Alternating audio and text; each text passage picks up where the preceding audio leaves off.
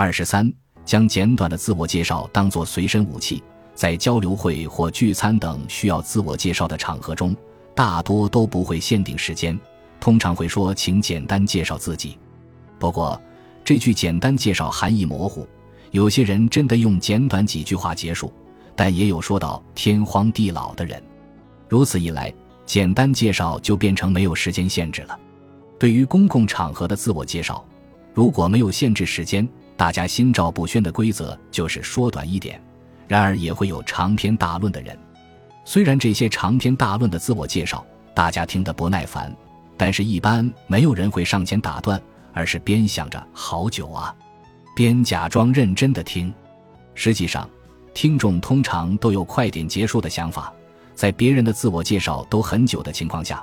如果你的自我介绍简短精辟，自然就能令人印象深刻。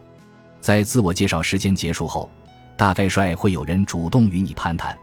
简短的自我介绍就是一个武器，如果不能向对方传达信息，就会像生锈的武器，无法成为有用之物。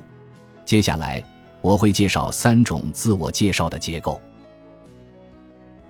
本集播放完毕，感谢您的收听，喜欢请订阅加关注。主页有更多精彩内容。